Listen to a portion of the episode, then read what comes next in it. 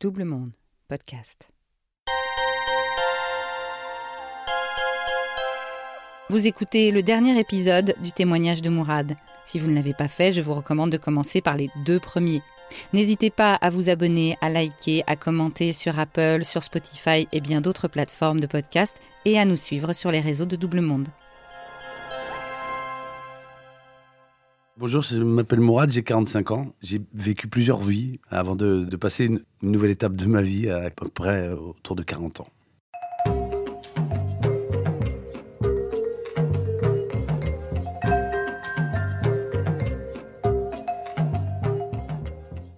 Bon, je, vis quelque temps là-bas, un peu en Vendée, un peu euh, du côté de Rennes. Je reviens, je reviens en Vendée, et puis plein d'histoires euh, avec plein de femmes différentes.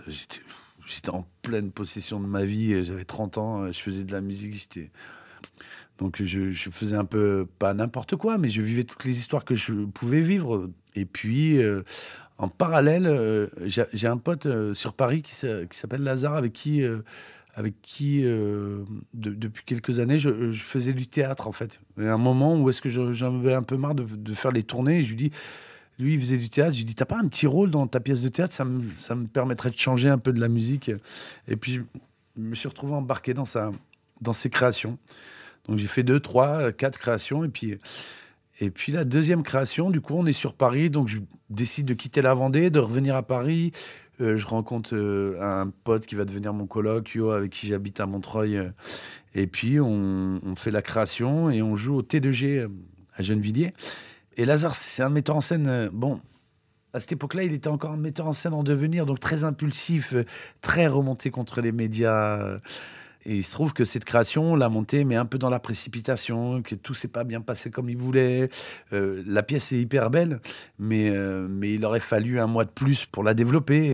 Et en fait, on présente cette pièce, et, et en fait, ça se passe pas bien. Il y a les médias qui sont là et qui cartonnent et qui disent Mais c'est quoi cette pièce? Et lui, il pète un boulard, il devient ouf. Et du coup, il euh, y, a, y, a une des actrices qui vient me chercher, elle me dit Mourad, Mourad, viens, viens, parce que Lazare, là, il est intenable, il faut que tu viennes, tu parles à sa place et tout. Donc je monte et tout. Et, je crois que c'était les gens de France Culture euh, qui étaient là, qui avaient un truc qui s'appelait Le Labo. Donc voilà, et qui, qui venait euh, poser les questions à Lazare, mais apparemment, lui, il parlait vous comprenez rien, vous êtes des faux intellectuels, vous avez jamais rien lu. Parce que lui, il traitait d'un sujet très sérieux, donc qui, est, du rapport du FLN en France, qui, a, fait des choses horribles au même titre que l'OAS ici en France ou en Algérie. Mais bon, je pense qu'ils n'avaient pas compris le propos de la pièce et que du coup, euh, ils, étaient complètement noyés dans, dans, dans, dans ce qu'on était en train de leur présenter. Et donc, il y a la jeune journaliste, là, qui, enfin, la journaliste qui présentait ça. Euh, elle se faisait insulter. Et donc, euh, bon, il, Lazare s'en va, et puis moi j'arrive, et puis bah, du coup, je parle beaucoup plus calmement, beaucoup plus posément, voilà, en disant, voilà, il n'a pas complètement tort. J'imagine que vous n'avez pas compris. Et puis après, il y a aussi une part, euh, je pense qu'on n'était pas complètement prêt. Enfin, j'explique un peu la chose de manière plus simple, plus, plus claire et, peut-être plus douce. Euh, et puis voilà, on finit cette émission-là. Et à la fin de l'émission, la journaliste, elle vient me voir, elle me dit euh, euh Ah oui, puis j'ai appris, vous êtes un des chanteurs de la rue qui est à nous.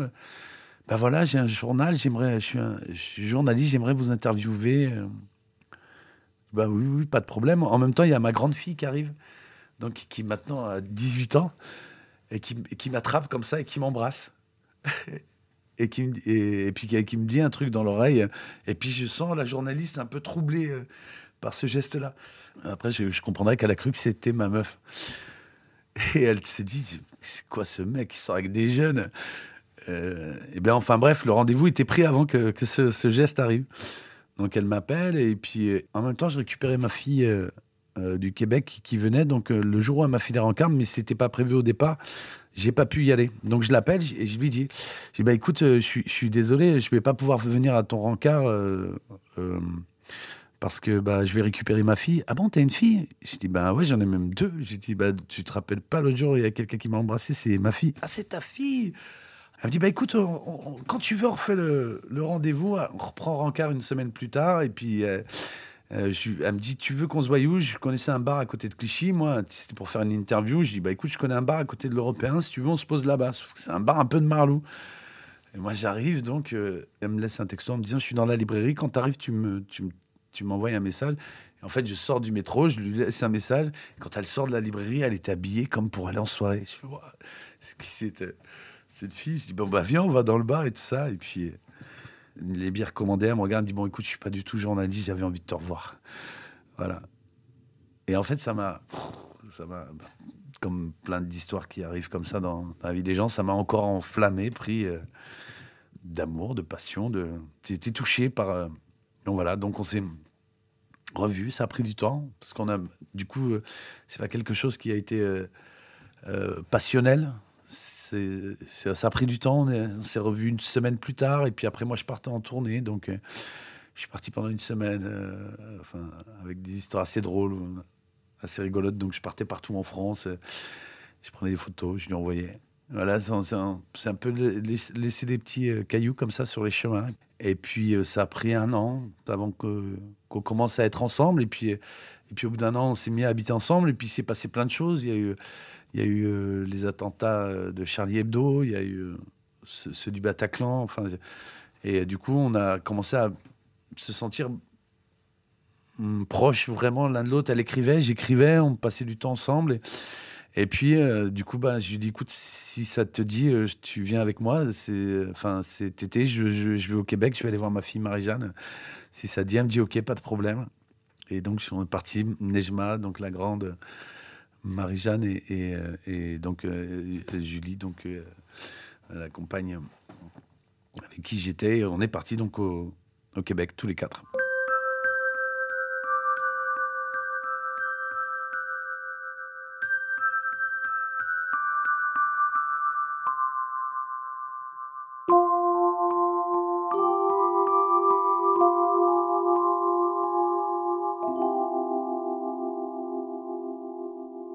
Ça allait pas bien. Il y avait des trucs qui allaient pas bien dans son corps qui avaient changé, tout ça.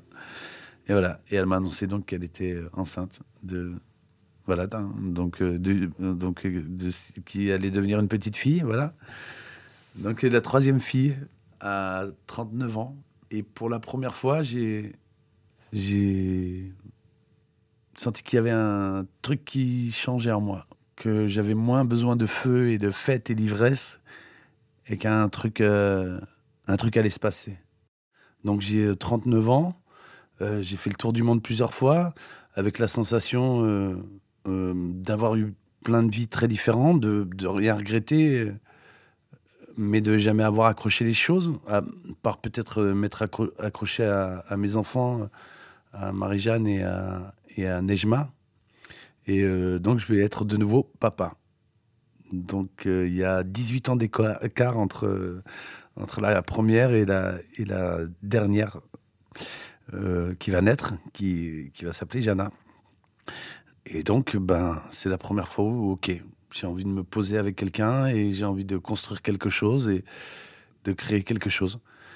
Donc, on s'est, posé du côté d'Ivry sur Seine.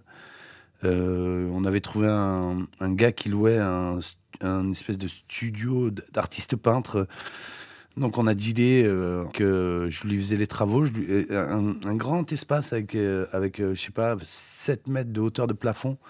Donc on a dealé, je, je, on ne payait pas le loyer 6 mois, et en fait on lui construisait une mezzanine. Donc j'ai appelé tous mes potes menuisiers, travailleurs du BTP de l'électricité et du bois surtout, et un copain artiste peintre qui s'appelle Emmanuel Flippo, qui, euh, un mec assez exceptionnel, qui a, du génie dans les mains, qui, est du côté de Pézenas, et surtout qui a, une capacité d'architecture assez incroyable. Donc il nous a dessiné la mezzanine, et puis du coup, euh, avec mon pote Vince, lui qui, est plus dans la menuiserie, euh, bah du coup, on, on, a construit cette mezzanine. Voilà, en cinq jours, on a construit une mezzanine de 60 mètres carrés, tout en bois ce qui coupait l'espace en deux et on avait on habitait un loft euh, donc de 130 mètres carrés euh, ce qui a été euh, génial et pour la première fois bah, je me levais le matin j'allais à la crèche hein. donc on était à une crèche parentale donc je participais aux ateliers donc j'amenais ce que je faisais, ce que je savais faire, donc un peu de la musique. Et puis il fallait être, comme c'était une crèche parentale, tu participes aussi à la cuisine. Donc tu, tu, tu, fais la cuisine pour les enfants, tu fais la lessive aussi pour les enfants. Enfin, tu t'occupes de tout ça, quoi. Et ça a été pour moi quelque chose de, super parce que du coup, ce que j'avais en plus, moi, à leur apporter, c'était la musique. Et les enfants, avec la musique, tu fais une note, tu joues deux notes, ils sont émerveillés, ils adorent ça. C'est un public euh, assez fabuleux pour ça, les enfants. Et ça crée des liens, du coup, avec les autres parents, avec les familles, et à commencer à avoir des amis, pour moi, euh, dans mon entourage. C'est-à-dire commencer à créer des liens avec des amis de crèche de, de ma fille Jana. De... Ça a été euh, quelque chose de nouveau pour moi, qui, euh, pour moi, n'avait. J'ai considéré peut-être avoir pas beaucoup d'amis, à part mes amis musiciens, que je croisais sur la route. J'ai jamais eu tellement d'attaches dans les endroits. Il y a eu cette femme Dalila qui m'a aidé à, vivre euh, quand, j'étais à Lille, qui m'a aidé avec, avec euh, Nejma. Mais sinon, j'avais pas vraiment d'amis. Je faisais pas partie de conseils, de, de réunions de classe, de choses. J'avais pas de discussion comme ça. Et pour moi, c'était une découverte. C'est dire, tiens, c'est, c'est quand même assez agréable d'avoir que ça à penser, en fait. Il y a quelque chose de. Où est-ce que tu te, tu te préoccupes, enfin, tu te préoccupes différemment, voilà, de la vie qui t'entoure, quoi. Et donc voilà, depuis maintenant j'ai 45 ans, ça fait 7-6 ans que je, prends un plaisir euh, énorme euh, à me lever le matin, euh, à aller à 4h30 chercher la petite. Dès que je peux aussi le midi, je vais aller la chercher. Je lui prépare à manger à la maison. Voilà. Et maintenant que, avec les différents groupes et avec mes différents travails, que ce soit en tant que comédien avec, avec la compagnie Vitanova ou, ou de musique, avec avec la rue Quétanou ou avec d'autres groupes euh, comme Love Cluster. Euh, tout est bien réglé vu qu'on a un certain âge et puis une certaine expérience de, cette chose-là. On n'a plus rien à prouver, donc on n'est plus en développement, on n'a plus à partir euh, à la minute à l'autre bout du monde. Et puis, et puis les voyages, c'est marrant, les, les, voyages m'attirent moi. Je, voyage beaucoup plus plus là avec euh, ma fille euh, quand quand on, quand on fait le tour euh, parce qu'on habite en face de la Seine, on a cette chance là. Quand on fait le tour de la Seine, en regardant les oiseaux, en s'imaginant des trucs. voilà, je, je, prends tout plaisir si on m'invite à l'étranger, à partir à, l'autre bout du monde. L'an dernier, on est encore parti à La Réunion. Et s'il n'y avait pas eu le Covid, on se serait refait une tournée au Québec. Mais, mais j'ai appris à voyager pas très loin qu'on n'est pas obligé de, de, prendre un ticket euh, pour aller à l'autre bout du monde pour voyager. Et qu'autour de nous, déjà, il y a tout plein de voyages qui existent. Donc j'ai découvert la fonderie, un lieu assez exceptionnel à Ivry-sur-Seine, la miroiterie, il y a la pagaille, donc, euh, qui, est, qui est une recyclerie euh, d'un gars formidable qui s'appelle Gaëtan, qui a, monté une recyclerie avec les Roms de, de, de Ivry-sur-Seine. Donc euh, il y, a la miroiterie, donc qui, est un lieu culturel en développement où il y a plein de gens qui viennent et qui essayent des choses euh, artistiques ou pas. Il y a la fonderie où ils tournent des clips où ils ont fait entrer dans le cercle avec Fianso où tu as des graffeurs, tu en as un qui a refait la chapelle Sixtine, et, ils découvrent tous ces mondes-là, et, avec des gens, avec des histoires assez incroyables à chaque fois. Un mec que j'ai rencontré, Mehdi, qui en 15 minutes euh, m'a raconté la corrélation entre euh, euh, l'utérus, donc de la femme, le dessin de l'utérus, une, croix égyptienne où il y a ce dessin-là, les ailes d'un papillon, et la relation avec Dieu, comment Dieu avait fabriqué tout ça. Et, en, en, cinq minutes, il m'a expliqué tout ça avec des photos, des documentations. J'ai pas tout suivi, je, je t'avoue. Mais pour finir, il me dit bon, sinon, je vais jouer un peu de guitare. Et là, je découvre que le gars, il joue du blues, mais de manière exceptionnelle. au début, au début, je me disais limite taré, quoi. Et en fait, donc voilà, je prends beaucoup de plaisir maintenant à voyager euh, de très peu, avec beaucoup d'économie. Voilà. Et qu'en fait, c'est qu'une vie euh, et qu'on est la somme de sa vie à la fin de sa vie, de ses histoires. Mais qu'il faut euh, avoir aussi la possibilité et l'envie de, ben, de changer, de se remettre en danger. Je pense que c'est ça qui, nous fait, qui nous fait avancer et grandir. Euh, la possibilité de changer de direction. Ne serait-ce que la possibilité.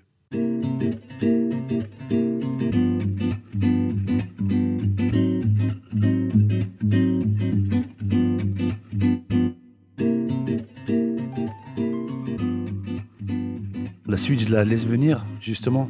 Je suis plus dans, l'anticipation. Je suis plus dans le besoin d'aller vers ou de faire les choses. Euh, si j'ai des envies, c'est plus d'écriture, de plus de mm, des, choses de. J'ai tellement de choses à raconter. J'ai pris mon temps dans cette vie et cette vie, elle m'a pris tout mon temps. Donc, euh, donc contrairement à, plein de gens, d'amis à moi qui, qui, ont jamais dépassé les 100 km à la ronde ou les 200 km à la ronde. J'ai fait deux fois, trois fois le tour du monde avec des choses assez extraordinaires, avec des choses assez incroyables, des histoires complètement folles. Et, en même temps, bah voilà, je pense que c'est des témoignages, c'est des choses qu'il faut prendre le temps de raconter. Je vais prendre le temps maintenant de digérer tout ça, de, passer à la grande digestion en continuant. Bah, et puis en plus, à prendre le temps de, faire, grandir euh, bah, la petite qui a 6 ans. Et, c'est marrant parce que quand j'avais 20 ans, je ne pense pas que j'étais prêt à être père. On ne choisit pas d'être père, mais, mais quand on le devient, bah, on, faut, faut l'être. Voilà. Donc je, l'ai été, mais je pense de manière toute maladroite. Euh, euh, mais euh, mais j'ai toujours fait attention à la protection de, de, mes enfants. Tandis que là, avec, avec la, toute dernière, mais en plus, il y a la dimension du plaisir. Du plaisir de, de lui apprendre les choses, du plaisir de, de la transmission. Voilà, je pense que je suis rentré dans une période où est-ce que j'ai ma perspective d'avenir, elle est dans la transmission, dans le besoin de, redonner aux jeunes, à cette jeunesse là qui arrive, et surtout de leur prouver que que l'ennui c'est pas une fatalité. Voilà, et que l'ennui c'est pas forcément aussi rester sur place, et que l'ennui c'est pas forcément, enfin c'est pas plein de choses, mais qu'il faut passer par l'ennui pour euh, pour avoir envie euh, d'autres choses. Que l'ennui c'est aussi quelque chose qui construit l'être humain. Donc le fait de se prendre la tête, de répéter les choses, de rester au même endroit, ça permet de vouloir partir, de vouloir découvrir, de vouloir aller plus loin.